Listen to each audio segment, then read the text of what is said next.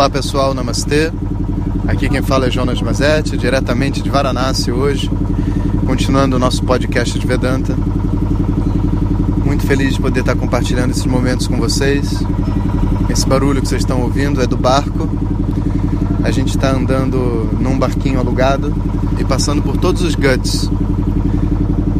Eu achei que eu ia gravar o meu segundo podcast só no primeiro dia de viagem, mas o Jyoti preparou uma surpresa ah, para nossa chegada e a gente foi fazer uma viagem de barco com o intuito de é, chegar em algum lugar calmo dentro da Índia, sabe? Que é tão importante para a gente depois de uma viagem tão longa, mas também para se conectar à energia de Varanasi. E agora à noite são dezenas e dezenas de corpos sendo queimados nos crematórios na beira do Ganges.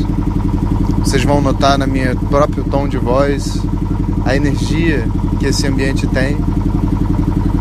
E a gente filmou algumas coisas discretamente, porque eu não queria também interferir nos rituais. E foi bem interessante porque enquanto a gente estava filmando, tinha algumas outras pessoas em outros barquinhos fazendo rituais védicos dentro do barco. E um senhor específico que não tem como andar mas que moram num barco, imagina, fazendo um ritual como se uma espécie de um, um carvão, sabe, uma, uma roda de carvão e no meio de uma panela, sabe-se lá o que é que tinha dentro daquela panela, e ele com vários diapa, diapamalas, né, cordões em volta do pescoço, tudo prateado, sem cabelo nenhum, de pele negra, as luzes do fogo reluziam assim na, na no couro cabeludo dele, era uma coisa linda e ao mesmo tempo assustadora. E eu queria fazer alguma coisa por ele. Quando a gente terminou a gravação, eu dei a ele um meio sorriso, porque também eu sinto que não é uma energia de sorrir. Né? E ele balançou a cabeça né? e fez assim, símbolo né, de que precisava comer alguma coisa. Graças a Deus, pude ajudá-lo e completar esse desejo que tinha no meu coração. Logo depois disso eu falei pro pessoal da gravação pra gente ir embora, porque a energia já tá ficando muito, muito pesada, né, pra gente continuar ali. Esse rio, quando chega em Varanasi, ele tem uma outra pegada. O rio Ganges é uma outra coisa completamente diferente. E as margens do rio Ganges em Varanasi parece como se a gente estivesse passando por vários pequenos castelos medievais, com torres, com escadarias imensas, muitos barquinhos né, de pessoas que, que trabalham é, pescando e tudo mais. Né?